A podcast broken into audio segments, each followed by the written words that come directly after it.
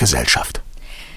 Hallo und willkommen zurück zu Gedankensprünge, unserem Podcast zu Kultur, Wissenschaft und Gesellschaft. Und wir möchten heute über das Thema Tradition sprechen.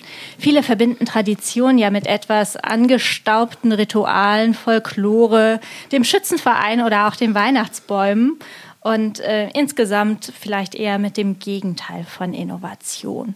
Deswegen stellt sich für uns die Frage, brauchen wir denn noch Tradition heutzutage?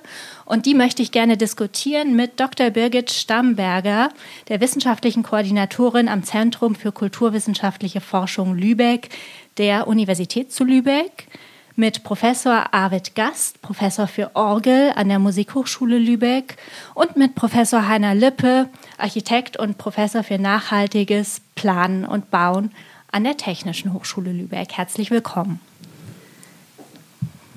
Und dann wollen wir doch gleich ins Thema einsteigen.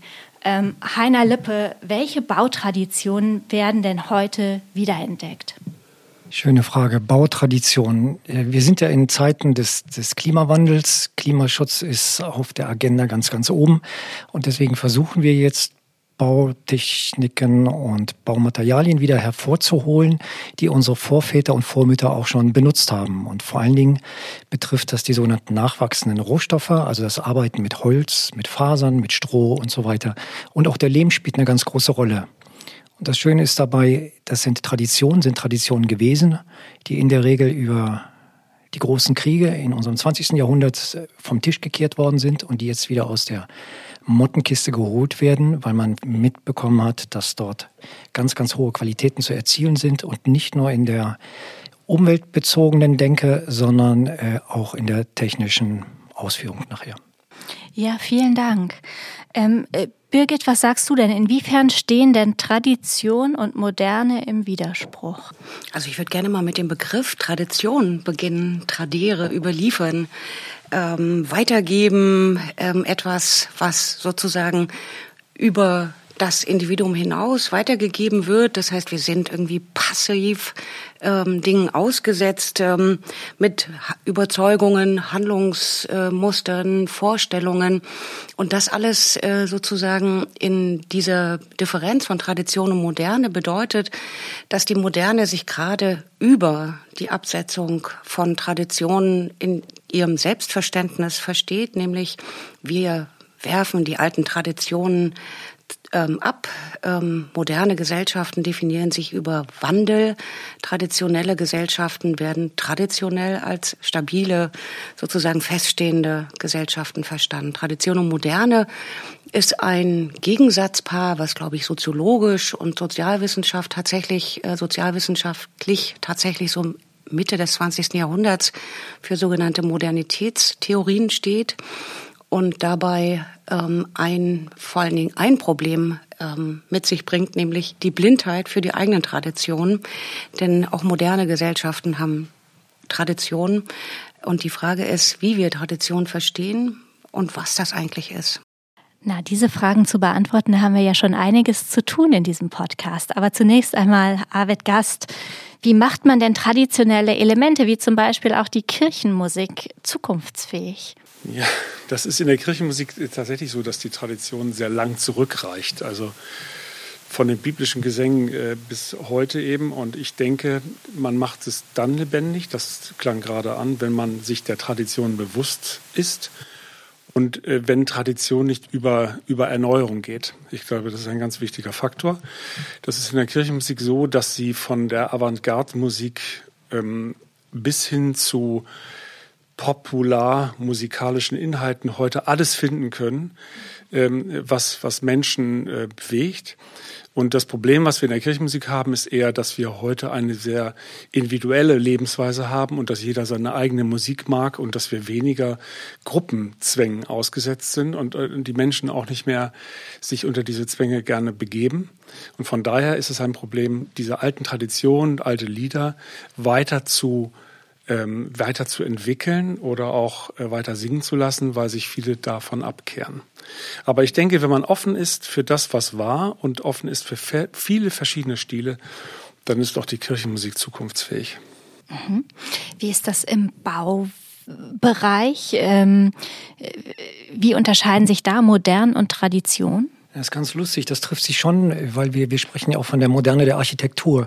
Mich hat das als Student, äh, als Studierender damals irritiert, dass von einer Moderne gesprochen wird, die schon so lange her ist. Das heißt, ähm, die Moderne oder der Ausdruck der Moderne in der Architektur ist eigentlich auch schon Tradition geworden.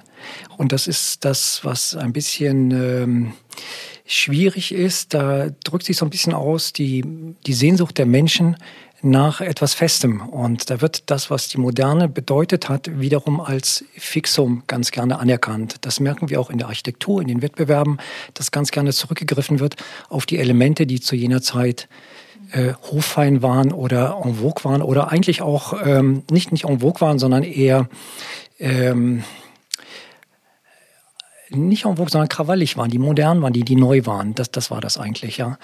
Und das ist ganz wichtig, dieses, äh, dieses Paar. Ich würde mal zu dem äh, Tradierten noch das englische Trade dazu nehmen. Das Verhandeln oder das Handeln, das Aushandeln zwischen was ist Bestand und welchen Wert hat Bestand und ähm, wie gehe ich mit der Moderne um. Ist Moderne, äh, komme was wolle, das Diktum jeweils einer neuen Zeit oder darf ich mich auch in einer Tradition bewegen oder vergreifen oder bedienen? Das sind so die Fragen, die dahinter stehen.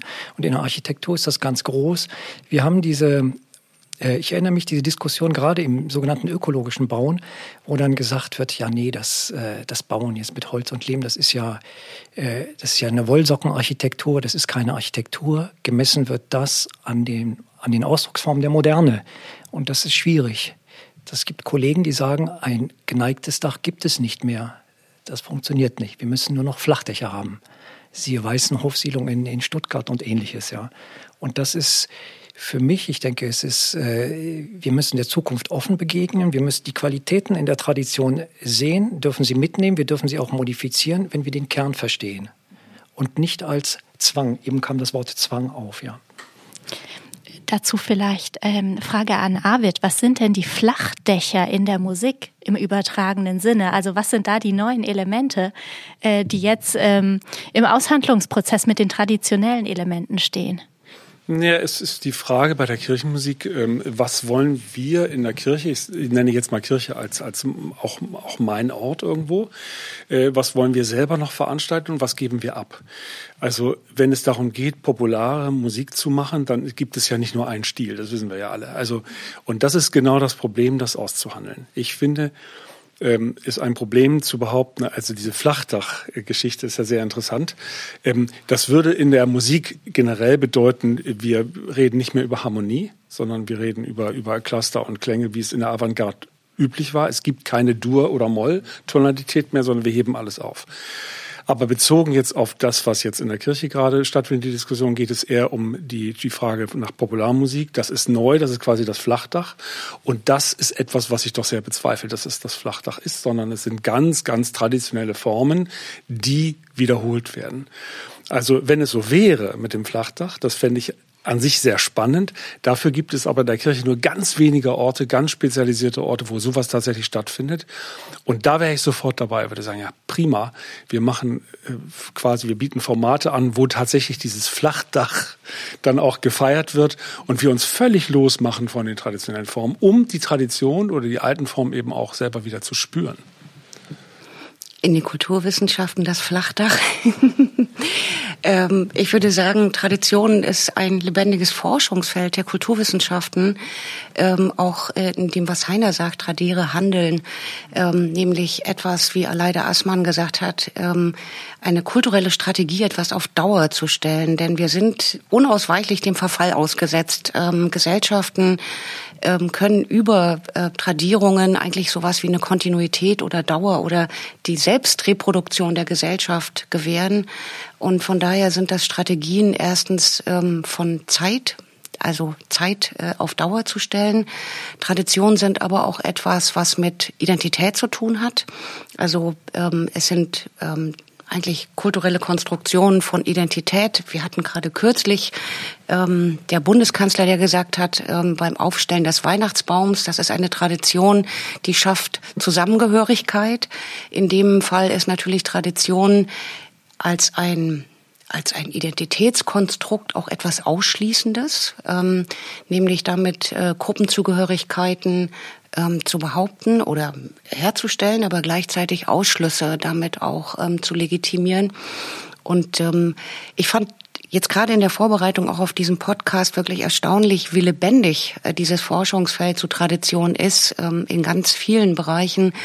Also man kann so an äh, Namen denken wie Aleida Assmann zum Beispiel, die sich ganz grundsätzlich mit Traditionsmodellen ähm, beschäftigt hat und genau diese kulturelle Strategie der Dauer, etwas auf Dauer zu stellen, betont hat. Für Adorno war die Kategorie der Tradition etwas Feudales, ähm, weil damit ähm, natürlich eine, ja häufig so eine aristokratische Klassenzugehörigkeit behauptet äh, wird. Ähm, wir können beobachten, wie in höheren Klassengesellschaften, aristokratischen Klassen so Traditionen sehr, sehr gepflegt werden. Also ähm, ich denke immer so auch an Schützenvereinen, das sind äh, sozusagen bestimmte Praktiken, ähm, die tatsächlich so eine Art von Gruppenzugehörigkeit ähm, ja, manifestieren und damit tatsächlich etwas äh, darstellen, was der Einzelne nicht ja, groß begründen kann und vor allen Dingen, weil sie nicht begründungspflichtig sind. Also Traditionen sind eben nicht begründungspflichtig, ähm, weil sie als normal, selbstverständlich hingestellt werden. Und da setzt die kulturwissenschaftliche Forschung ein und sagt, ha, diese Selbstverständlichkeit, ähm, die müssen wir in ihre Nichtbegründungspflicht eigentlich ähm, herausarbeiten. Mhm, spannend. Was bedeutet das denn für das Individuum? Also kann zum Beispiel ein Kind überhaupt ohne Tradition groß werden, also oder eine Identität bilden? Schwierige Frage. Ich glaube, es, wir tun es immer, weil ähm, Erziehung ähm, und Identitätsbildung immer eine eine soziale Praxis ist, die von tradierten kulturellen Annahmen geprägt ist. Äh, wir können das sehr schön beobachten in der Geschlechterforschung. Da gibt es tradierte sozusagen Auffassungen davon, wie Geschlecht zu sein hat, welche Formen von Geschlechterverhältnissen wir zulassen in einer Gesellschaft. Die westlichen Kulturen sind sehr binär organisiert, also von dem Paradigma der Zweigeschlechtlichkeit ähm, geprägt. Und dieses Paradigma der Zweigeschlechtlichkeit ist so stark, dass es eigentlich seine eigene Geschichtlichkeit ähm, vergessen lässt. Das ist etwas, was wir seit der ja, seit äh, Jahrzehnten mittlerweile aufbrechen. Traditionenbrüche nannte mal Axeli knapp ähm, ein Aufsatz, der sich mit der feministischen Theorie und den unterschiedlichen politischen Konstellationen von Geschlecht genau ähm, in diesen tradierten Zusammenhängen beschäftigt hat. Mhm. Ähm, der Dalai Lama sagte dazu ja, in manchen Regionen der Welt mag die Diskriminierung der Frau Tradition sein, Unrecht ist sie trotzdem. Ich fand dieses Zitat sehr eindrücklich, als ich das gelesen habe. Und ähm, du sagtest mir ja auch im Vorgespräch, dass wir ja eigentlich ähm, ein Paradoxon haben, nämlich dass wir Gleichheit fordern, aber gleichzeitig auch wieder über die Natur in Frage stellen. Kannst du uns das noch ein bisschen erläutern? Na, das Paradoxon ist eigentlich die geschichtliche Entwicklung der Moderne selbst, in der die Gleichheit der Menschen ähm, postuliert wird, ähm, aber durch die Humanwissenschaften des 18. und 19. Jahrhunderts ähm, die Frau auf eine bestimmte Stellung sozusagen ähm, gebracht wird und damit Ungleichheit ähm, legitimiert wird. Das ist dieses Paradoxon der Moderne, in der, ähm, was die ähm, Geschlechterforschung herausgearbeitet hat. Vielfalt übrigens ähm, auch im Hinblick auf ähm, das Aufbrechen von Traditionen ähm, können wir zeigen in den ethnologischen Forschungen, dass wir ganz viele Kulturen kennen, die verschiedene, mehrere Geschlechter ähm, ähm äh, ja, pflegen und in denen auch Personen, die dem dritten, vierten, fünften Geschlecht angehören, eine symbolische und soziale Position haben. Ähm, diese ethnologische Perspektive, diese kulturanthropologische Perspektive ist ganz entscheidend dafür, aus diesen Vorstellungen, dass Zweigeschlechtlichkeit so etwas wie eine natürliche Tradition ist, auszubrechen. Und wissen, dass das ja unglaublich problembehaftet ist, an diesen Traditionen festzuhalten, passiert es aber trotzdem. Deswegen jetzt nochmal die Frage in die Runde, warum hängen wir denn so an Traditionen? Ich, es gibt so viele Ansätze jetzt. Das ist ganz, ganz spannend. Ich würde mal jetzt das Raster-Elektronenmikroskop nehmen und mal das Wort Tradition runterbrechen auf seine kleinen Traditionsbestandteile und sagen, dass selbst in einer Familie, die keine Tradition hat, die Tradition der Nicht-Tradition besteht. Das war darauf bezogen. Und jetzt habe ich schon fast die Frage wieder vergessen. Ähm, äh, das war mir bloß ganz wichtig. Also wichtig ist insgesamt in dem ganzen Komplex immer die Definition, die Definition der Begriffe. Auch was ist Gleichheit? Freiheit, Gleichheit, Brüderlichkeit. Das ist erstmal das Thema, ich setze eine Augenhöhe an. Ich möchte eine Augenhöhe haben. Und dann muss ich wieder eine Freiheit haben, auch mit dieser Augenhöhe zu sprechen, mich auseinanderzusetzen. Und das ist unheimlich wichtig. Zu der Frage, was Tradition heute bedeutet. Tradition ist für mich immer noch hat diesen Punkt der Sicherheit. Ich bewege mich in einem Feld, was ich einigermaßen abstecken kann. Und im Idealfall ist das die Insel, auf die ich immer wieder zurückkommen kann. Ich kann aber meine Höhenflüge machen oder meine Tiefgänge, je nachdem. Und das ist eigentlich das, was, was wichtig ist. Und äh, in diesem Fall ist eine Tradition ein sehr verbindendes und konstruktives Element und eben nicht fesselnd in dem Sinne. Und ich kann mir im besten Falle auch ausdenken, ups, ich springe hier auf meinen nächsten Traditionsbereich, den ich jetzt entdeckt habe, und gucke von dort aus. Jetzt kommt diese, äh, dieser ethnologische Gesichtspunkt. Es gibt einen, einen Autor, das ist ein äh, Professor der Ethnopsychiatrie an der Sorbonne in Paris, der Toby Nathan, ich weiß nicht, ob der bekannt ist, ähm, der auch Krimis schreibt und der schreibt die im Milieu der Schwarzafrikaner, die in Paris oder in Frankreich gelandet ist, sind. Und da wird ein ganz spezieller Diskurs gemacht. Da wird über die Not der Frauen zum Beispiel gesprochen, ähm, weil sie dort nicht die Rituale, die sie dort kennen, in ihrer Gesellschaft vollziehen können, wo dann auf geheimnisvolle Weise Leute eingeflogen werden, die dann nicht mehr mit Scherben, sondern sonst wieder ihre Praktiken betreiben. Aber es ist ganz spannend zu sehen, dass es auch eine Sache des Gesichtspunkts und auch der kulturellen Sozialisation ist. Und deshalb müssen wir immer aufpassen, und das tun wir auch gar nicht, uns erheben und zu urteilen. Ich war eben ganz bisschen, der, der Satz von dem Dalai Lama, so ein bisschen irritiert dabei, weil es ich, ich, verteidige das überhaupt nicht, diese Praktiken, das ist damit nicht gemeint, aber ich muss ganz genau gucken, wo ich stehe und in, in welchen Zwängen die Menschen sind, die damit groß geworden sind. Das, das ist ganz, ganz wesentlich dabei. Dann ähm, wiederhole ich gleich nochmal die Frage von eben, weil ich glaube, da sind wir noch nicht äh, ganz zu Antworten gekommen. Warum hängen wir so an Traditionen? Naja, das, ähm, äh, das, ich sage mal, es gibt eine Art Bequemlichkeit. Tradition. Es gibt ja von Gustav Mahler diesen wunderbaren Spruch, Tradition ist Schlamperei in der Musik. Und ähm, das stimmt, wenn ich nicht mehr darüber nachdenke, was ich tue, äh, wird es sehr bequem. Und ich kenne viele Kollegen, äh, gerade auch ähm, aus der Szene der alten Musik, die es vollkommen ablehnen, in äh, Konzerte zu gehen, wo auch nur ein Stück moderne Musik kommt. Das wird einfach abgelehnt, weil sie sich damit, äh, ja, sie müssten sich neu orientieren und müssten sich auch mit Klängen äh, konfrontieren, die sie so, so nicht gewohnt sind. Und das geht ja vielen so. Also das ist in, in, in dem Musikbereich ganz, ganz schwierig schwierig, dass viele, naja, bis zur Mitte des 19. Jahrhunderts äh, gehen sie noch mit und der Rest ist eigentlich schon zu anstrengend. Und da komme ich auf, auf, auf so eine, nochmal auf diese, diese Frage der Gleichheit auch. Das ist ganz interessant oder, oder der Gleichberechtigung. Ähm, da fehlt mir als Musiker ähm, doch zusehends auch der Blick darauf, dass Musik auch etwas mit Bildung zu tun hat. Das heißt, wenn ich mich nicht weiterbilde oder überhaupt bereit bin, äh, da tiefer einzusteigen, kann ich verschiedene Formen auch der Musik nicht verstehen, kann ich auch andere Kulturen nicht verstehen. Ähm, und, und, und von daher äh, ist es eben nicht nur, ich konsumiere nicht nur, und das gilt eigentlich auch für die Architektur, ich gucke mir nicht nur etwas an, finde etwas schön oder nicht schön, sondern äh, wenn ich über etwas urteile, dann muss ich mir ein Stück weit etwas aneignen, muss ich mich bilden, um überhaupt urteilsfähig zu werden. Äh, und ich glaube, dass es daran auch liegt, äh, dass wir uns oft missverstehen, weil wir in verschiedene Dinge nicht äh, tief genug eindringen, um darüber wirklich zu urteilen. Da gibt es, da steckt so ein bisschen drin, dass wir alle eine gewisse Expertise brauchen. Jetzt in, in der Malermusik, in der Bachmusik, in der, in der Kulturgeschichte oder in der Architektur.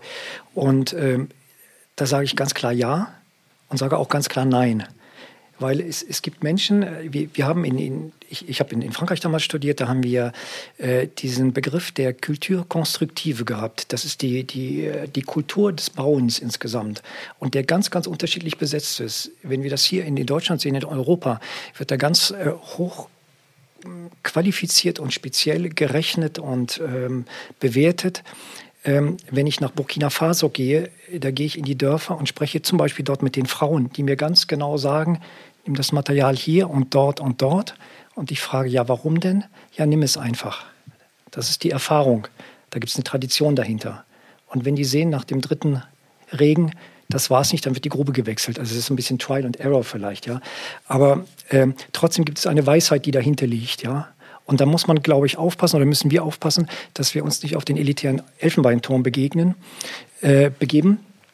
Trotzdem ist das genau richtig. Ich muss, ich muss das verstehen. Wir haben ein schönes Projekt gemacht mit einem Kollegen von ihm, den Herrn Mark. Einen Studenten hatte ich engagiert, um ein Bauprojekt mitzumachen, weil ich finde, die Musik ist ein Kommunikationsmittel auch. Und uns fehlt in der Architektur fehlen Kommunikationsmittel, um auch andere Menschen, anderen Menschen mitzuteilen, was wir denn eigentlich tun. Und ich habe ihn mitgenommen nach Marokko, wo er die Klänge und die genaue Musik, die aus dem, aus dem Sahel unten kommt, äh, zu hören und um mitzubekommen. Und er hat nachher eine Komposition für seine Abschlussarbeit gemacht. Und das war natürlich eine Begegnung zwischen den verschiedenen Experten, den Architekturstudierenden und den Musikstudierenden, war das erstmal ein Clash. Aber es war ein wunderbarer Clash, der wieder zu einer Befruchtung geführt hat. Und solche Clashs müssen wir, glaube ich, provozieren. Von unserer Tradition raus in den, das Abenteuer. Ja. Bezieht sich das auch auf den Clash unterschiedlicher Traditionen, um etwas Neues zu erschaffen? Da, da, fällt mir ein, der, der große Tattoo in Edinburgh, das ist vielleicht bekannt, das ist der große Aufmarsch der äh, Backpipe-Players in, äh, in Edinburgh, wo dann die ähm, Dudelsackspieler kommen aus Indien, aus Pakistan, aus dem ganzen Commonwealth, aus der ganzen Welt, wo es eigentlich schon mal diesen Clash gibt, im, im Formalen letztendlich. Ja? Die haben alle das gleiche Instrument, aber es, es gibt auf einmal ein, ein, ein Mix und ein gegenseitiges äh, Wundern, Bewundern auch und ein Miteinander. Und das ist eigentlich ganz schön. Ich muss da jetzt nicht hinfahren, aber das ist, das ist schon ganz speziell sowas, ja. Mhm. Mhm. Und Ah, Birgit, äh, du wolltest dazu noch was sagen? Genau, also vielleicht auch ähm, Tradition ist auch ein Begriff der Gegenwart. Es ähm, gibt äh, gerade jetzt in diesem Jahr erschienen Begriffe der Gegenwart, ein, ein Buch von Brigitta Schmidt und Manuel Liebig, in dem der Begriff Tradition in diesem Band Begriffe der Gegenwart ähm, erläutert wird. Und zwar im Kontext auch des, äh, der neuen UNESCO-Weltkulturerbe Konvention, ähm, die 2003 das immaterielle Weltkulturerbe aufgreift. Hier werden tatsächlich mündliche Traditionen ähm, adressiert, also vor dem Hintergrund ähm, der, ähm, ja, des Verlustes von Traditionen, von Sprache, ähm, der ähm, auch der Erinnerungskultur, eine partizipative Form der, ähm, der Erinnerung zu schaffen, nämlich Tradi Tradition auch wirklich als eine aktive Form der Erinnerung zu verstehen. Das ist übrigens auch das, worauf Adorno mit seinem Aufsatz hinaus wollte, ähm, in dem kleinen äh, Text über Traditionen, wo er Tradition als sozusagen feudal zwar beschreibt, aber um aus diesem verstaubten Kontext ähm, über ja, nicht hinterfragte Überlieferungen rauszukommen, setzt er den Begriff der Erinnerung dagegen. Und das finde ich ganz spannend, weil hier Tradition tatsächlich als etwas ähm, adressiert wird, das erstens ähm, die Diversität, die verschiedenen Formen der Traditionen adressiert und gleichzeitig eine partizipative Form der Erinnerung etablieren will, weil nämlich ganz dezidiert Gruppen, zivilgesellschaftliche Akteure und Akteurinnen gefragt und aufgefordert werden, an diesem Prozess der Aufnahme von immateriellen Kultur oder in den Katalog des immateriellen Kulturerbes aufzugreifen. Und ähm, aber das wirst du am besten wissen, weil die Orgelmusik eines der ersten sozusagen äh, Bestandteile dieses immateriellen Kulturerbes waren für Deutschland und die Genossenschaftsidee. Das fand ich ganz spannend. Also dass wir sozusagen auch die Ideen, ähm, die äh, immateriellen Ideen, also nicht nur das Bewahren von ähm, Baudenkmalen und das Bewahren dessen, was wir im Museum aufbewahren äh, und aufheben, sondern eben wirklich also das lebendige ähm, tun, die lebendige Praxis adressieren und sie ähm, partizipativ in diese Form der Erinnerung aufzunehmen. Das war ein ganz wesentlicher Punkt, also gerade für die Orgelmusik und vor allen Dingen auch Orgelbaukunst. Also wie werden Instrumente gebaut und in welchen Traditionen, gerade in Deutschland, sehr vielfältig. Süden ist anders als der Norden und Osten wieder anders als der Westen. Ähm, dass man das eben aufgenommen hat, war für, den, für das Handwerk sehr, sehr wichtig. Und ich denke, das ist ja auch schon angeklungen äh, bei dir in der Architektur. Ähm, das hat für die äh, Orgelbaukunst im 20. Jahrhundert unglaublich viel gebracht, dass man sich nochmal zurückbesonnen hat auf barocke Renaissance-Instrumente, ähm, um daraus wieder neu zu schöpfen und einfach diese handwerklichen Qualitäten wieder hervorzuholen und äh, von der Fabrikorgel wegzukommen zu einer handwerklichen äh, Tradition. Also das, denke ich, ist ein sehr, sehr positives Beispiel. Und ich finde diese, diesen Begriff der Erinnerung, ähm, das finde ich, äh, finde ich sehr, sehr schön, ja. Sehr angemessen. Da, da, gibt es ja auch, das ist auch als Weltkulturerbe gelistet, die Märchenerzähler auf dem Platz Jemna El Fna in, in Marrakesch. Eine ganz, ganz spannende Sache, wo wir als äh, nicht arabisch oder nicht ähm, Berber sprachenmächtig davor stehen und das erstmal bewundern. Wir bewundern die Gesten, den Ausdruck der Menschen, äh, nicht nur derjenigen, die erzählen, das sind meist Männer, sondern auch derjenigen, die zuhören. Das ist eine ganz, ganz spannende Geschichte. Das ist einmal ein bisschen zementiert worden in einem Buch von Tahir Shah, Der glücklichste Mensch der Welt. Ein wunderschönes Buch, ähm, wo so ein bisschen äh, diese Kultur dargestellt wird. Und das ist ganz, ganz wichtig. Ich wollte jetzt auf das Feudale nochmal kommen, was in der Architektur natürlich sehr ausdrucksstark ist. Das ist so dieses, ähm, die Schlösser, die Burgen, das ist das, was übrig bleibt. Äh, ich zeige immer auf meinen Vorlesungen die Tempelanlagen von Gurna 1200 vor Christus, die aus Lehm gemacht sind. Da kommt der Begriff der Dauerhaftigkeit. Ähm, Im Französischen Durabilité. In Durabilité steckt Dur drin, hart. Das ist hart, das ist konsistent, das bleibt. Und das kommt dann dazu, dass die Menschen dann doch nach Maler in ihrer Bequemlichkeit verharren. Und wenn gefragt wird, was machen wir denn jetzt mit dem Platz in Braunschweig oder in Hannover oder in Berlin? Ach, wir bauen da wieder ein Schloss hin. Und dann kommt ein Schlossizismus als Bequemlichkeitsgeste hervor, weil die Leute sich, trotzdem sie nicht Schlossherr und nicht Fürst und sonst was sind, aus irgendeiner überlieferten Weise geborgen fühlen in diesen Formen. Und das sind, glaube ich, so diese Punkte, an denen wir so ein bisschen arbeiten müssen. Es ist schön, so eine Erinnerung zu haben von so einem Schloss, aber äh, das als als, als Geste zu haben oder als quasi ähm, direkte Ableitung, finde ich ein bisschen schwierig in der Gesellschaft. Und das bremst, finde ich, auch die Weiterentwicklung. Also äh, die Zukunftsfähigkeit von Tradition bremst das. Ich glaube, das ist auch ein ganz wichtiger Begriff ähm, oder ein ganz wichtiger Punkt, um zu sagen, dass wir diesen Traditionsbegriff eigentlich ausleuchten müssen. Ähm, wenn wir schon meinen, was wir unter Tradition verstehen, ist das hochproblematisch. Also genau dieses, diese soziale Praxis, dieses proaktive, ähm, auch diese ähm, ähm, eine bestimmte ein bestimmtes Verständnis des Traditionsbegriffs, der zum Beispiel in der ähm, Dichotomie zwischen Moderne und Tradition liegt, ist ein hochethnozentristischer und hochproblematischer Traditionsbegriff, der nämlich von vornherein die tradierte Gesellschaft und die moderne Gesellschaft in einen Dialog, äh, Dualismus setzt und damit selbst ähm, so einen Ethnozentrismus fortführt, der unhinterfragt bleibt. Aber wenn wir uns Tradition als ein lebendiges Tun von Menschen, Gruppen, ähm, auch als Möglichkeiten der Identifikation vorstellen, dann haben wir eigentlich einen ganz anderen Begriff von Tradition. Und ich glaube, das, das ist das Wichtige, ähm, was wir tun müssen, auch in den Kulturwissenschaften, diesen Traditionsbegriff ähm, vielfältig zu beleuchten. Ja, ähm, das ist auf jeden Fall ein Riesenthema, merke ich schon. Ähm, ich würde gerne noch mal auf die Emotionalität der Tradition zu sprechen kommen. Arvid, ähm, ich könnte mir vorstellen, dass äh, Kirche ohne Kirchenmusik einfach nicht das gleiche wäre, auch aus emotionalen Gründen. Ähm, inwie, inwiefern berührt die Musik die Menschen in der Kirche und, und bindet sie auch irgendwo in diese Gemeinschaft ein? Ähm, das Schöne an der Musik ist, dass sie dass sie die Menschen in den Kirchen bindet, ohne dass die Menschen in der Kirche eigentlich sind. Also das ist ja zu beobachten, gerade wenn man eben ähm, ältere Musik ähm, aufführt, äh, dass viele Leute kommen, die sonst da nicht hingehen.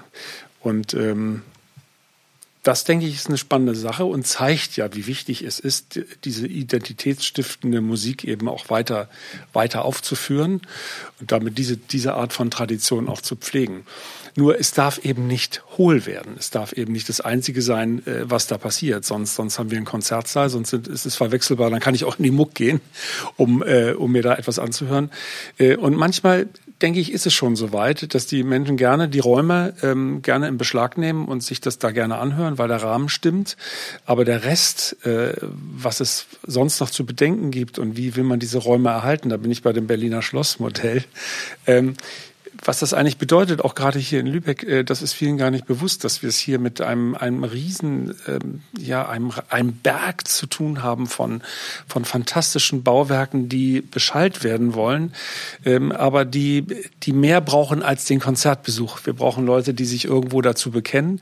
Wir brauchen, glaube ich, in Zukunft auch Formen, wo sich das, äh, ja, wo, wo es ineinander gleitet, wo ich nicht unbedingt in der Kirche sein muss oder gläubig sein muss, um mich nicht doch zu bekennen zu diesem Raum oder zu dieser Kultur. Das denke ich, das ist, ist die Aufgabe auch der Zukunft, dass man da, da weitergeht und dass da keinen ausgrenzt, auch wenn er nicht sonntags hingeht, sondern dass man versucht, gemeinsam das zu gestalten. Und äh, für diese Berliner Schlossgeschichte lässt mich nicht ganz los, weil wir es in der, in der Instrumenten, im Instrumentenbau, gerade im Orgelbau sehr stark zu tun haben mit Stilkopie. Ja, da können wir uns gut drauf zurück, äh, ja, kann man sich gut zurückschauen äh, und dann etwas nachbauen. Das ist immer allemal einfacher, äh, als etwas äh, Neueres zu kreieren. Ne? Ich, ich glaube, dass ist, ist, also Räume zu benutzen, jetzt wie die Kirchen zum Beispiel, sinnvoll zu nutzen, das bedarf auch eines Commitments, also einer Zustimmung, äh, dass ich nicht nur konsumiere, sondern dass ich mitwirke. Und das ist, glaube ich, der schwierige Punkt, weil wir, weil wir immer mehr lernen. Wir, wir lernen, oder die Kinder, die Jugendlichen, wir auch, ähm, zu konsumieren. Das hat was mit der Zeit zu tun, mit den ganz vielen Anforderungen, die wir haben. Wir gucken in unsere Mailbox rein, was da alles kommt und meinen, es muss alles gemacht werden. Und deswegen konsumieren wir auch Kultur. Wir, oder wir meinen, Kultur zu konsumieren und machen dann im Inneren ein Häkchen hinter. Ja, ich habe ja jetzt einen kulturellen Akt geleistet. Und ich kriege das mit in solchen Situationen, wo auf einmal gesungen wird. Das klingt so total altbacken, aber wenn gemeinschaftlich gesungen wird, und das ist auch so ein familiäres Ding, dass man dann zumindest mal im, im Kanon etwas singt und auf einmal die, das, das Miteinander der Klänge, die Akkorde spürt, und das spürt man physisch und emotional, dann kommen wir auf das Emotionale zurück, dann wird das spannend, dann macht das Spaß. Und wenn ich nochmal auf mein Fach überleite, ist das genau das Ding, was die Leute an dem Lehmbau so fasziniert. Wir, ich bin auf der einen Seite der Bau, wir bauen 15.000 Quadratmeter äh, katholisches Forum in, in, in Bayern unten. Auf der anderen Seite ein Lehmbau-Workshop, wo dann vom Flugzeugpiloten über den pensionierten Postbeamten, die Hausfrau, den Architekten, Leute zusammenkommen und dieses Material berühren und merken, was damit passiert und was mit ihnen passiert. Das gibt wie so einen Dialog. Und das ist das, was mit der Musik auch passiert. Ja, ich kriege einen Klang mit und der ist, der, der rührt etwas in mir an. Ob es jetzt was Bekanntes ist oder was Unbekanntes. Und dann geht die Arbeit los. Und das ist das, was, was ich dann mit Commitment meine. Ich muss mich dem aussetzen. Das Müssen finde ich total blöd. Ich sollte mich dem aussetzen. Und dann wird Kultur und dann wird auch Tradition wieder lebendig, glaube ich. Versuch einer Richtung, ja. Ähm, äh, bleiben wir noch mal kurz beim Lehmbau. Ähm, du hattest mir im Vorgespräch erzählt, dass du äh, nach Afrika eingeladen wurdest, um dort über Lehm zu referieren. Was ist da passiert? Es war ganz lustig, das ist schon, schon ewig her. Nigeria, Goethe-Institut.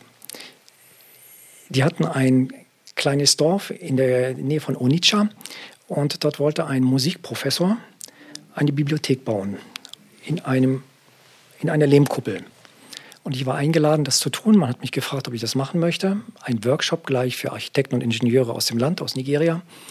Bin gerne dorthin gereist und als ich ankam, wurde ich gebeten, in Lagos einen Vortrag zu halten, dort an der, an der Fakultät, äh, zum Thema Lehmbau. Kam in den Raum rein, ich war das einzige Bleichgesicht dort. Und bevor ich loslegen konnte, stand jemand auf und sagte, ey, was soll denn das? Was will der weiße Mann hier? Was will der uns über Lehmbau, über unsere Tradition erzählen? Und dann habe ich gesagt, äh, Moment, wait please. Und dann, er soll mal zuhören. Und dann habe ich gezeigt über unsere Tradition des Lehmbaus, die es hier gibt mit den Fachwerkhäusern, von den Massivlehmhäusern oben von, von Husum runter bis, bis in den Süden Deutschlands. Und dann haben wir auf einmal diese Gleichheit gehabt, über die wir vorhin erzählt haben. Wir hatten eine Augenhöhe und konnten über die gleichen Sachen erzählen. Wir sind als Best Friends rausgegangen aus dem Ding. Es war ein sehr schöner, konzertierter Dialog.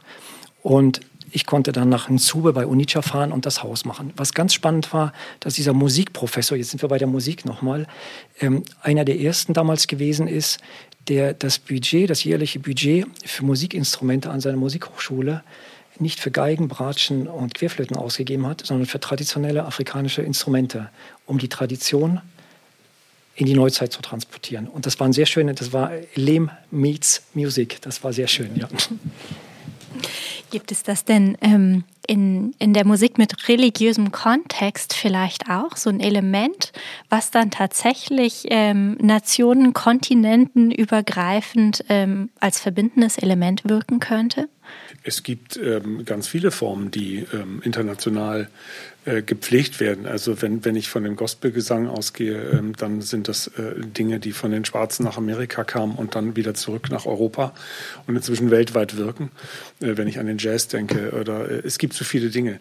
Ich bin im Augenblick so ein bisschen traurig, äh, dass man über kulturelle Aneignung spricht und, und das sehr negativ nimmt. Ähm, denn es gab in der Musik immer, seit man wirklich reisen kann und, und, und viele auch Interesse haben an asiatischer Kunst, schon lange schon über 100 Jahre her. Ähm, das war eigentlich, äh, also ich dachte immer, es ist nicht böse gemeint, sagen wir mal so. Die Aneignung ist eher etwas Positives, dass etwas transportiert wird und in unseren Kulturraum äh, gebracht wird, damit wir uns damit auch auseinandersetzen. Aber es mag sein, dass es als unehrlich empfunden wird ähm, weil man es eben nicht sagt, woher es kommt. Und dann äh, tut man so, als wäre es eine europäische Erfindung. In Wirklichkeit waren die Kollegen natürlich, die waren weltweit unterwegs und haben sich da inspirieren lassen. Aber es gibt so etwas wie eine gemeinsame Sprache. Ähm, und das ist sehr schön, wenn man äh, rumkommt in der Welt, dass man merkt, dass die äh, auch die selbst die alte Musik, ein Dietrich Buxtehude aus Lübeck ist eben auch in Tokio präsent und das kann ich in Amerika auch machen oder in Kanada. Und selbst in Brasilien gibt es alte Instrumente. Also von daher ähm, ist das wirklich weltweit so, dass man da sich eigentlich immer gut versteht. Mhm. Ja. Ähm, Birgit, kannst du dieses Konstrukt der kulturellen Aneignung zufällig für uns einordnen? Ui. ich glaube, jetzt muss ich mehr streichen. Ja, es ist eine Art der Identitätsbildung. Ähm, es ist ein, ähm, es ist eine Praxis, in der wir oder mit der wir Sinn und Bedeutung ähm, finden. Ähm, also Kultur ist ja sowieso ein, eine, als Wissenschaft eine, eine Perspektive, die nach den Sinn- und Bedeutungskonstruktionen fragt. Ähm, eben nicht ähm, Theater, ähm, Museum. Ähm, also ich, natürlich ist das irgendwie auch Teil der Kulturwissenschaften, aber Kultur ist erstmal ein Differenzbegriff und vor allen Dingen eben etwas, in dem, mit dem wir ähm, als Menschen uns Sinn und Bedeutung zuschreiben. Kulturelle Aneignungen spielen da eine ganz große Rolle und das ist gar nicht jetzt im Sinne von der eigenen und der anderen Kultur gedacht, sondern als eine Praxis, die notwendig ist ähm, ähm, für kulturelle Zusammenhänge. Also ich würde das eher auch als ein, ein lebendiges Tun verstehen wollen. Mhm. Ja, vielen, vielen Dank. Ja, dann ähm, würde ich sagen, wir gehen mal zum nächsten Themenblock und reden darüber, was es mit uns macht, wenn wir mit Traditionen brechen oder sogar brechen müssen. Und da ähm, denke ich zum Beispiel auch an Frauen, die ganz bewusst einen technischen Beruf ergreifen. Was macht das mit denen, Birgit? Ähm, ich würde sagen, das ist kein Brechen, sondern das ist ein Sichtbarmachen von Vielfalt. Ähm, und das ist etwas, ähm, was vielleicht ein Stück weit kulturelle Selbstverständnis in Frage stellt, wenn wir nämlich meinen, dass ähm, Technik geschlechtlich konnotiert ist ähm, und damit eine zwei, also männlich Technik, nicht Technik ist weiblich. Ähm, das ist etwas, was sehr kulturspezifisch ist. Auch zum Beispiel ähm, Kognition, räumliche Kognition ist sehr kulturspezifisch ähm, tradiert, ähm, dass wir meinen, Frauen können weniger oder haben verfügen weniger über räumliche Vorstellungsvermögen. Das ist eine Frage der Sozialisation. Ein Brechen von Traditionen im Hinblick auf Geschlechterverhältnisse ist, glaube ich, etwas, was wir gerade ganz aktuell in unserer eigenen Gesellschaft beobachten können. Wir haben seit 2018 im Personenstandsgesetz die dritte Option und damit, ähm, wie Konstanze Plettmer gesagt hat, das Bundesverfassungsgericht oder Karlsruhe bricht die Geschlechterbinarität auf. Das heißt also, dass wir ähm, diese Zweigeschlechtlichkeit im Recht, im Personenstandsgesetz tatsächlich aufgebrochen haben. Und ähm, das ist etwas, ähm, was wir beobachten können, weil das was mit Emanzipationsbestrebungen zu tun hat, mit Vielfalt, Sichtbarkeit, ähm, aber eben auch tatsächlich eben der Anerkennung dessen, was wir als Menschen sind, nämlich sehr vielfältig und eben ganz unterschiedliche Menschen mit auch nicht nur zwei Geschlechtern. Hm. Und ähm, was bedeutet das nun für die einzelne Person, die sagt, hey, ich passe nicht in dieses traditionell überlieferte Raster, ähm, ich bin irgendwie anders. Dieses, dieses Gefühl der Andersartigkeit, was macht das mit dem Menschen? Also das Gefühl der Andersartigkeit kommt ja daher, dass es eine normative sozusagen Zuschreibung äh, gibt, die jemanden überhaupt erst zum anderen macht. Ähm, ich glaube, es muss, also das ist nicht das Gefühl von Andersartigkeit, sondern das ist einfach die Anerkennung ähm, und Sichtbarkeit, ähm, was wir als Menschen sind. Also das ähm, mm, vielleicht müssen wir das jetzt noch mal kürzen oder rausschreiben. Ähm, ich wehre mich gegen den Begriff andersartig, also oder anders, ähm, sondern ich glaube, dass ähm, genau das die Konstruktion ist von Normalitätsdiskursen, das eigene und das andere ähm, als solches äh, zu labeln und damit eine Asymmetrie, eine Abwertung ähm, von Menschen, Personen stattfindet, die vielleicht einem bestimmten Muster von Geschlechterordnung nicht entsprechen. Hm. Der, der Prozess dazu wurde ja wahrscheinlich schon von Simone de Beauvoir mit dem anderen Geschlecht ähm, mit angestoßen. Und da sind wir jetzt vielleicht auch noch diesen einen weiteren Schritt weiter, der nicht nur von diesen ähm, zwei Geschlechtern, sondern eben auch von dem Spektrum dazwischen spricht, nicht wahr? Simone de Beauvoir hat ähm, das finde ich ganz spannend, ganz am Anfang von 1949 geschriebene Buch, das andere Geschlecht geschrieben. Es ist schon so viel Tinte geflossen ähm, und ich ähm, zögere, dieses Buch zu schreiben. Ähm, sie spielt damit natürlich auf die Frauenbewegung ähm, in der Zeit an, also vor allem die erste Frauenbewegung ähm, und ähm, berühmt geworden ist der Satz, man kommt nicht als Frau, äh, man kommt nicht als Frau zur Welt, also man wird nicht als Frau geboren, sondern man wird zur Frau gemacht.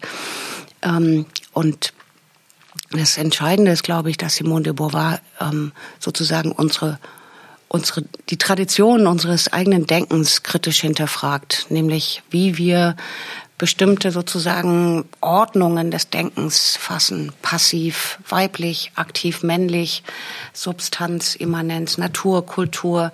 Also diese Differenzen sozusagen, die in allen ähm, ja in diesen Ordnung des Denkens, in der Ordnung der Gesellschaft aufgehoben sind, die zu kritisieren. Mhm. Heiner, du wolltest etwas dazu sagen.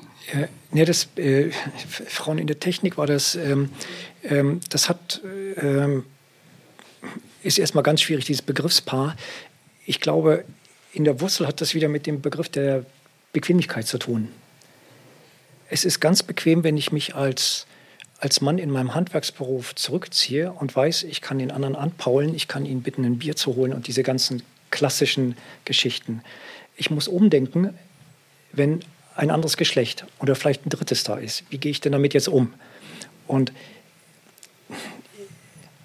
ich glaube ja, dass der Mensch generell eine gewisse Grundbequemlichkeit hat, auch dieses Andersdenken. Und das ist eigentlich die Herausforderung für, für heute und für morgen, dass wir eine Vielfalt zulassen und äh, vielleicht auch durchaus es schaffen, Kleinstcluster der Tradition zu kreieren, auf denen sich jede Person zurückziehen kann, wenn es ihr zu bunt wird aber durchaus von diesem Punkt aus, das Bunte, das wir jetzt hier haben in unserer Welt und was wir auch schon immer hatten, äh, auch zu leben, zu erleben und, und mitzumachen. Und dann kann ich auch eine, eine bunte Baustelle haben und Organistinnen und Organisten und das habe ich ja sowieso. Und ganz spannend ist in, in dem Zusammenhang, bin ich ganz gespannt. Wir haben gerade in, in, in, in Brüssel auf der Ebene der, äh, des Dachverbands der Architektenkammern der Länder äh, die Statistiken gesehen, dass wir in vielen Ländern Europas mittlerweile einen höheren Frauenanteil haben in der Architektur als Männeranteil. Ja. Also da, es, es gibt da eine Bewegung. Jetzt finde ich auch das wieder, diese Feststellung sehr, sehr schwierig, weil sie nicht differenziert ist. Was bedeutet das? Sind das ähm, Teilzeitangestelltinnen, Angestellte-Tinnen, wie auch immer? Äh, oder äh, was steckt dahinter. Aber da ist auch wieder die Bequemlichkeit hinter. Ich möchte jetzt eine Zahl haben und möchte etwas festschreiben und möchte nicht mit dem Prozess, der da in der Gesellschaft vor sich geht, denken und arbeiten. Also das tun auch Leute, aber das nachher zu, zu verbreiten, zu divulgieren, das ist unheimlich schwierig. Da hören die Leute auf. Mhm. Ähm, extrem viel Wandel gibt es ja auch im Bereich der Kirche, also eine unheimliche Zahl auch an Kirchenaustritten, was letztendlich ja auch einen riesen Change-Prozess dort auslöst, so dass äh, vielleicht auch die ein oder andere liebgewonnene Tradition einfach aus finanziellen Gründen nicht mehr drin ist. Ähm, Arvid, wie, wie geht man denn an so einen Prozess ran und trifft da die Entscheidungen? Was man sich noch leisten kann und das möchte. Das ist lokal sehr unterschiedlich. Ich meine, das ist, ähm, es ist immer die Frage, was man sich leisten will. Ähm, denn die Kirchensteuereinnahmen sind nicht gesunken äh, mit den Kirchenaustritten, sondern sind nochmal gestiegen, obwohl es Austritte gab. Das liegt an Steuerentwicklung, weil die Kirchensteuer eben daran gekoppelt ist, wie die Steuereinnahmen sind und nicht, äh, wie viele Leute in der Kirche sind. Das mag jetzt merkwürdig klingen, aber es ist tatsächlich so gewesen, dass es einen großen Zuwachs gab bis 2018 äh, und dass auch jetzt die Verluste nicht nicht so sehr hoch sind. Ähm, das mag man erschreckend finden, aber so, das ist Tatsache. Ähm, ähm, ich denke, also die, die, die ganzen, ähm, also was Kirche im Augenblick äh, wirklich zu schaffen macht, ähm, sind natürlich die ganzen Missbrauchsskandale, die es in der vergangenen Jahre, was alles ans Licht kommt, und nicht nur der vergangenen Jahre, sondern der ganzen Ver äh, Jahrzehnten, wo so etwas gelaufen ist. Äh, und ich persönlich finde es vollkommen verkehrt, dass so eine Institution wie die Kirche meint, dass sie das selber regeln kann. Also wenn, wenn, wenn das weg wäre, dass Kirche meint, ein eigenes Recht setzen zu können und sich unter, un, unter dem, das normale, quasi normale für alle geltende Recht begeben würde, dann hätten wir diese Problematik gar nicht so stark, sondern würden auch mehr Sachen aufgedeckt werden. Und ähm, Zugleich haben wir diesen synodalen Prozess auf der katholischen Seite, der in Europa seine Berechtigung hat, aber sicherlich in Lateinamerika, Mittelamerika, in Asien überhaupt nicht Bedeutung haben kann, weil die Gesellschaften völlig anders funktionieren. Das heißt, wir gehen hier von einer gleichberechtigten, oder ich sage jetzt einfach mal so platt, wir gehen von einer gleichberechtigten Gesellschaft hier aus. Wir gehen davon aus, dass Frauen und Männer und, und äh, diverse Menschen ähm, das Gleiche machen dürfen. Das ist aber in vielen Regionen der Welt nicht so. Und da die katholische Kirche eine Weltkirche ist, wird sie sich immer daran orientieren, wie die Mehrheit dort tickt. Und die Mehrheit sitzt nicht in Europa. Und das machen wir uns nicht klar sondern die Mehrheit sitzt in, in den Ländern, wo traditionelle äh, Lebensformen natürlich noch gelebt werden und auch verteidigt werden, äh, wo es sehr konservativ zugeht. Das darf man nicht vergessen. Ähm, aber zum Glück bin ich ja gar nicht katholisch. Von daher muss ich das auch gar nicht verteidigen.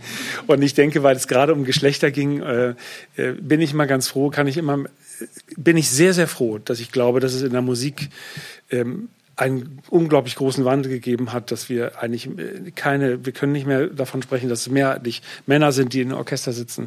Wir können inzwischen auch nicht mehr davon reden, dass bestimmte Instrumente nur Männer äh, spielen dürfen. Das gibt es zwar noch, dass es da mehr Männer als Frauen gibt, aber eigentlich ist das passé. Es gibt eben auch Hornistinnen inzwischen und Trompeterinnen gibt es eben auch. Äh, das, was vor, vor 20, 30 Jahren eben noch schwierig war. Ähm, aber wie gesagt, äh, jetzt komme ich nochmal zurück auf die Kirche. Ich, ich denke, denn ähm, wenn, wenn, wenn diese, wie soll ich sagen, diese Geschlossenheit der Kirche, wenn das mal aufgebrochen werden würde, man würde sagen, es gibt keine eigene Gerichtsbarkeit, sondern ihr habt euch dem Normalen auch zu stellen, dann glaube ich, dann gäbe es nicht diese vielen, vielen Grauzonen und diese vielen, vielen Verstecke, äh, von denen man jetzt so erf erfahren hat, und dann wäre vielleicht auch mehr Sympathie da. Das ist eine große Diskussion, die wir da aufmachen, auch mit der Kirche, weil das, das kommt auch wieder, hat was zu tun mit einem, mit einem Commit, Commitment zu meinem Nächsten im Grunde. Das ist eine ganz wichtige Sache. Und da gibt es äh, in meiner Wahrnehmung ganz viele Versäumnisse auch, äh, weil äh, die Kirche in meinem Erleben äh, hängen geblieben ist in Traditionen. Mhm. Und äh, das ist die katholische sowie die evangelische Kirche. Die evangelische Kirche ist so wie ich es mitbekommen habe, so in den 70er Jahren hängen geblieben. Mit, mit ganz viel, auch mit der Kirchenmusik, mit den Gesängen. Es ist ganz viel passiert. Und da gab es eine Abkehr. Ich habe selber äh, Kirchenarbeit gemacht und Jugendgruppen geleitet und solche Sachen. Äh, wir haben das versucht anders zu machen. Da ging es dann um transzendentale Meditation und um äh, genau das Thema der äh, Ordnung der Liebe und diese ganzen Geschichten. Das ist das, was die jungen Menschen dann betrifft. Und das ist eigentlich auch die Rolle der Kirche, sich um, um die Nächsten zu kümmern. Das ist, ist eigentlich die, jetzt, jetzt bin ich wie ein Prediger, die, die Botschaft Jesu eigentlich, ja. Das ist eigentlich die, die, die Liebe zu predigen. Und, und wenn wir das haben, diesen Punkt, ähm, dann kommen wir mit der Gesellschaft, dann kommen wir mit einer Andersartigkeit oder mit einer nicht in der Norm sich Befindlichkeit auch viel, viel besser klar. Und dann brauchen wir vielleicht auch gar keine Norm mehr. Dann reichen vielleicht diese kleinen Trittsteine, auf die ich mich mal hinsetzen kann, wenn es ein bisschen viel wird. Und dann kann ich wieder ausschwärmen. Aber das ist die Bereitschaft. Es, es gibt diese Tradition und das, ist, das sind die lähmenden Anteile der Tradition, die das Ganze zurückhalten und die Entwicklung bremsen. Ja. Es gab ja Eugen Drewermann oder auch Margot Käßmann, ich war lange in Hannover und das äh, jeder gemacht hat, in, in der Nachbargemeinde äh, homosexuellen Pastor, der ist dann geschasst worden. Also auch die Akzeptanz in der Kirche das ist, oder in der Gesellschaft ist ganz schön schwierig, weil ich auf einmal mit Bildern konfrontiert werde, die ich von meinem Zuhause vielleicht nicht kenne. Ja. Ja, prima. Ich würde sagen, wir machen den Sack zu und äh, kommen zur Abschlussrunde. Und ich würde gerne von euch äh, allen nochmal wissen, inwiefern brauchen wir denn jetzt noch Tradition? Die Frage stellt sich gar nicht, weil wir, weil wir, glaube ich, ähm, gar nicht. Wir, wir werden immer Tradition haben. Ähm, die Frage ist, wie wir Tradition gestalten, wie aktiv, partizipativ ähm, äh, wir damit umgehen, ob wir unterschiedlichen Tradition Sichtbarkeit verleihen, wie wir ähm, die Beteiligung, aber auch die Sichtbarmachung von Traditionen zulassen ähm, und damit ähm, einfach ähm, ja diese Frage von brauchen wir sie noch ähm, nicht nicht mit ja oder nein beantworten, sondern eher die Frage des Umgangs mit Traditionen. Und das ist eigentlich der Punkt, die Essenz der Tradition herauszufinden. Was, was steckt denn dahinter? Ist es die Form? Ist es die Zunfttracht der, der Wandersleute, der Zimmerleute? Oder ist es das, was dahinter steckt?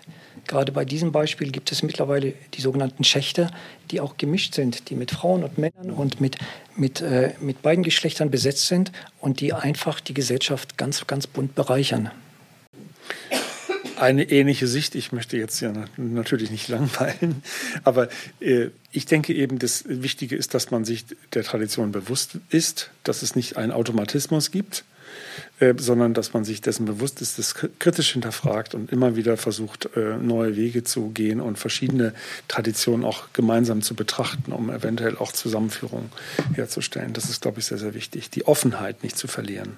Ich also auch ähm, Diversität, ne, was es bedeutet, auch in der Familie bedeutet. Also weil, weil ich eben auch in der Familie damit konfrontiert werde. Es ist einfach auch wie unterschiedlich damit umgegangen wird, wenn, wenn Menschen sich outen, wenn junge Menschen sich outen, was da so passiert in den Familien auch, äh, wo ich mich manchmal frage, warum ich nicht so reagiere. Woran liegt das eigentlich, mhm. dass man da gelassener ist oder offener ist? Mhm. Äh, das finde ich eine spannende Frage. Also ich habe gerade ein ganzes Blog-Seminar hinter mir am Wochenende zu Geschlechterwissen in der Medizin mit Medizinstudierenden, mhm. die eben wirklich immer total ähm, also erstens sind sie Mitglieder dieser Gesellschaft ähm, und diese Gesellschaft ist eine Diversitätsgesellschaft. Ob man das jetzt will oder nicht, wir sind eine migrantische Gesellschaft, wir sind eine Gesellschaft von vielfältigen Geschlechtern. Ähm, ähm, Menschen verstehen sich vielfältig in ihrem Geschlecht und sie sind aber gleichzeitig auch Studierende der Medizin und sind mit naturwissenschaftlichen, biologischen Geschlechtertheorien konfrontiert und erleben hier einen Widerspruch. Also sowohl in der Frage des Umgangs, was eigentlich sexuelle und reproduktive Gesundheit bedeutet, ähm, wie wir ähm, äh, das Ärztinnen-Patientinnen-Verhältnis ähm, betreffen. Was sind die spezifischen Herausforderungen von Individuen, zum Beispiel im Transbereich, ähm, aber auch wie werden zum Beispiel Geschlechterdifferenzen gelehrt? In der biologischen Geschlechtertheorie wird oft binär noch adressiert, obwohl das gar nicht mehr State of the Art ist. Ähm, und das wäre wirklich ein eigenes, ähm, eigenes Thema. Wir haben jetzt gerade Jetzt sind wir endlich äh, aufgefordert zum Vollantrag für ein SFB. Also ich bin, habe ein eigenes Projekt da drin, aber Diversity of Sex ähm, wo wir mit Sozial-, Kulturwissenschaften, Medizin, Molekularbiologie ähm, zusammen an diesem Thema arbeiten wollen. Das wird äh, federführend geleitet von Christoph Riemann-Suter und Olaf Jod. Und ich habe ein eigenes Projekt mit einer Molekularbiologin, äh, weil sie mich nämlich auch fragt, wieso wissen wir zum Beispiel über die Hormonwirkungen von Geschlechterdifferenzierung im pränatalen Stadium so wenig? Dann kann ich dann sagen, okay, das hat was damit zu tun, dass es eine lange Tradition darin gibt, dass androzentristische sozusagen Wissensformen bestehen. Also man weiß sehr viel mehr über sozusagen die Entwicklung des männlichen Pathways als über die vielen Faktoren des weiblichen Pathways in der pränatalen Phase. Und das ist so spannend. Ich, äh, ich würde dir gerne tatsächlich noch mal eine Frage dazu stellen. Also, warum nicht? Wir sitzen ja noch alle hier. ja. ja? Äh, ich ich habe da gerade nur den, den Satz von Simone de Beauvoir, äh, es ist viel Tinte geflossen schon, ja. Und ich, ich merke das in ganz, ganz vielen Bereichen. Äh, die, die, die, die Homosexualität zum Beispiel ist hierzulande schon seit, seit Jahrzehnten eigentlich, und ich sage ganz bewusst eigentlich, angekommen, ja. Aber sie ist es nicht. Nein, sie ist es, nicht sie ist es definitiv nicht, ja. Da kann man in den Sportverein gehen, da kann man in die Schule gehen und äh, auch was hast du da für eine schwule Zeichnung gemacht, höre ich im Zeichensaal. Das, das, ist, das ist unglaublich, ja. Also das ist nicht wie, auch wie, wie Kinder untereinander da ja. reden, das ist ganz, ganz schlimm. Ja, ja und wir haben eine lange Tradition, also ähm, Tradition eine, eine, lange Tradition, ja, ja. also die Sexualwissenschaften zu Beginn des 20. Jahrhunderts etablieren sich über ein Geschlechtermodell des Kontinuums, ähm, der Variabilität, ähm, Hirschfeld, der Homosexualität eben wirklich als eine Form der geschlechtlichen und sexuellen Identität begreift ähm, und eine Sexualwissenschaft, die extrem divers sozusagen Geschlecht adressiert, aber dann der Nationalsozialismus genau diese Entwicklungen komplett sozusagen verschüttet, die erst in den 70er Jahren wieder ähm, aufgebrochen, also aufgenommen werden. Also wir haben ja, ich weiß nicht, diese Hirschfeld Stiftung seit 2011 oder so. Also das ist, das ist auch total spannend. Ne? Es ist ja im, Grunde ist es eigentlich ein kapitalistisches Modell, wenn man das so, so will. Diese, die, diese Angst, die Fürsorge füreinander und für eine Nachkommenschaft zu verlieren. Und ähm, äh, das, das, ist ja die Auseinandersetzung bei Ehescheidung oder Trennung. Es, es, es geht um, um wirtschaftliche Güter. Und ich glaube, das Thema Homosexualität in der Familie auf einmal, mein, mein Spross ist lesbisch, bi, trans, homosexuell, ist genau schon die vorauseilende Angst, dass dieses Kind eventuell nicht in dieses familienbinäre Modell reinkommt und eventuell dann auf dem Kapitalmarkt, auf dem ökonomischen Markt versagt, es nicht eine Familie ernähren können. Also ich sehe da ganz, ganz enge Zusammenhänge zwischen diesem, also tatsächlich unserem tradierten kapitalistischen Modell und einer Gesellschaftsform. Das funktioniert nämlich nicht, wenn ich auf einmal, ähm, wenn, wenn ich das aufbreche, wenn, wenn ich weiterdenke, dann muss ich nämlich auch meine ökonomische Situation ganz anders denken und ganz anders mit handeln. Dann komme ich auf einmal in den Begriff, in den christlichen Begriff des Teilens rein. Und da gibt es dann auch wieder den Widerspruch, der, der christliche Begriff und die kapitalistische Welt, die eigentlich was ganz anderes fordert. Ja, diese ganze ja. Modernitätstheorie ist ähm, ökonomisch und kapitalistisch geprägt und zwar in der Unterscheidung zwischen ähm, Erwerbsarbeit, also bezahlte Erwerbsarbeit und Care-Arbeit. Und das ist geschlechtlich konnotiert, männlich versus weiblich. Ähm, das erleben wir heute noch in den ganzen Debatten um Care-Arbeit. Ähm, wenn wir uns jetzt in der Corona-Pandemie umschauen, dass die Bezahlung von äh, Pflegekräften eben ähm, tatsächlich sozusagen immer noch auf dieser Trennung beruht. Also ich habe gerade jetzt ähm, erfahren, dass medizinische Fachangestellte, also ein, eine Berufsgruppe, die extrem gebraucht wird, die extrem gesucht wird, aber eine Berufsgruppe ist, die, glaube ich, mit 1800 Euro Einstiegsgehalt beginnt. Ähm, also hier ist sozusagen die Geschlechterdifferenz, die Geschlechterdichotomie immer noch am Werk. Ähm, und diese sozusagen diese Aufteilung von Arbeit in bezahlte, unbezahlte, anerkannte, nicht anerkannte Arbeit, ähm, die eben geschlechtlich konnotiert ist, das erleben häufig eben auch tatsächlich Frauen, die ähm, äh, durch Kindererziehungszeiten ähm, durch ähm, Care-Arbeit ähm, ähm, an die Grenzen ihrer Existenz gebracht werden. Und wir können das auch in den ökonomischen Modellen, zum Beispiel in den Steuermodellen beobachten. Wir haben in Deutschland immer noch kein Steuermodell für alleinerziehende Mütter. Wir wissen seit 30 Jahren, dass Alleinerziehend und Armutsrisiko sehr eng korreliert. Ähm, und trotzdem sozusagen werden, werden diese Muster sehr schwierig aufzubrechen sein. Also es gibt nach wie vor immer noch den Zusammenhang zwischen Alleinerziehend und Altersarmut. Und das finde ich ähm, ist natürlich auch wirklich eine gesellschaftliche Aufgabe, da noch mal viel mehr reinzugehen.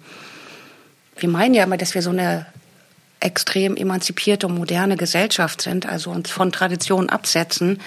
Ähm, aber wir brauchen uns nur das Gender Pay Gap anschauen. Ja, da gibt es viele Bereiche, die Es gibt so viele Bereiche, die gut genau. funktionieren. Also ja. wenn ich jetzt auch höre, diese Diskussion um, um das Anerkennen von Abschlüssen ist eine völlig, finde ich, eine völlig idiotische Diskussion. Ähm, es müsste doch zählen, was jemand äh, in dem Beruf äh, zu leisten in der Lage ist und nicht, was für einen Schein er hat. Und wir gehen in Deutschland sehr stark davon aus, was für einen Abschluss hast du eigentlich. Und erkennen wir das an. Und das machen wir sogar im eigenen Land. Wir haben hier Abschlüsse, die, die in Schleswig-Holstein anerkannt sind und in Bayern eventuell nicht.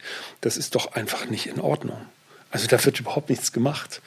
Das wird ständig politisch gefordert, aber ich sehe es schon im eigenen Land schon Probleme für unsere eigenen Leute, dass, dass man überhaupt in Deutschland hin und her kann. Aber für, für Leute, die aus dem Ausland kommen, wie soll das funktionieren in Zukunft? Wenn wir so weiter denken ne? und nicht, nicht äh, sehen, dass das eben weder Geschlechter spezifisch sein darf, wie bezahlt wird, noch finde ich äh, von dem abhängen darf, was ich mal irgendwann als Abschluss gemacht habe. Warum darf ich den Beruf nicht mal wechseln? Wir haben ja in der Geschlechterforschung auch einen intersektionalen Ansatz, also eben gerade nicht nur auf Gender zu gucken, sondern diese Verwobenheit ähm, mit sozialer ähm, Herkunft, Race, Ethnizität, ähm, Behinderung ähm, und so weiter zu denken. Ähm, also da sind ja Menschen noch mal ganz unterschiedlichen Herausforderungen geprägt. Das ist ein es ist wirklich ein extremer Unterschied, ob ich ähm, schwul und People of Color bin ähm, oder ähm, äh, Frau und ähm, mit Migrationshintergrund, also all das ähm, reguliert Anerkennungs- und ähm, äh, Verhältnisse oder überhaupt die Möglichkeiten, gesellschaftlich partizip äh, zu partizipieren. Ähm, da müssen wir viel mehr einen Blick drauf haben. Da steckt doch aber die Wurzel, irgendwo die, die, die Wurzel in der, äh, in der Angst, dass da was sein könnte, was, was mich stört oder mit dem ich nicht umgehen kann. Das ist immer die Angst vor etwas Ungewissem. Und ähm, wir hatten das vorhin mit den, mit den Kindern, wenn die nicht so sind, wie ich bin, äh, mit, den, äh, mit den Abschlüssen. Äh, was ist, wenn der Schein, den ich jetzt auf dem Tisch habe, nicht genau die Leistung repräsentiert, die ich eigentlich erwarte. Das ist, wir kommen auf den Bologna-Prozess, dieses fürchterliche Konstrukt.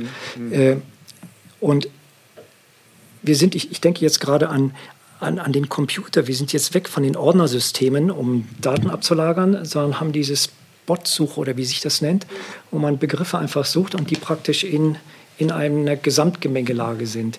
Und das ist fast so ein Modell, wie eine Gesellschaft funktionieren könnte, dass praktisch ähm, begriffs- oder inhaltsbezogen gedacht und gehandelt wird und nicht clusterbezogen oder ordnerbezogen. Und ich glaube, das, und das ist aber so ein bisschen unsere Tradition, um das, den Begriff wieder aufzu, aufzunehmen. Und ich glaube, wenn wir da nicht rauskommen, wenn wir da eine neue Tradition draus machen, dann wird sich da nicht sehr viel bewegen. Dann werden wir immer noch Tinte schreiben, ganz viel, und es passiert nichts. Ich habe äh, letzte Woche, vorletzte Woche ging es bei so einem Gespräch der, der Kammern drum, Ökologie, Nachhaltigkeit und was, was passiert. Und äh, dann musste ich zitieren, dass ich 2004 schon mal einen Vortrag gehalten hatte in, äh, in, äh, in, in Hannover, wo ich erzählen musste, seit 30 Jahren sprechen wir über das Thema. 2004 ist jetzt schon wieder 18 Jahre her, ja, mhm. wenn ich richtig rechnen kann. Mhm. Ja, Architekten können nicht rechnen. Also fast 20 ähm, Jahre. Und das, das ist grauenhaft. Und so ist das mit der, mit der Tinte im Füller und mit den, mit den ganzen Themen. Wir sind mit der Wissenschaft und mit dem Denken viel, viel weiter als die Implementierung dieser, dieses Gedankenguts nachher ins Tun. Vielen Dank an Heiner Lippe, Arvid Gast und Birgit Stamberger für dieses interessante Gespräch. Gedankensprünge. Ganz Ohr für Forschung, Kultur und Gesellschaft.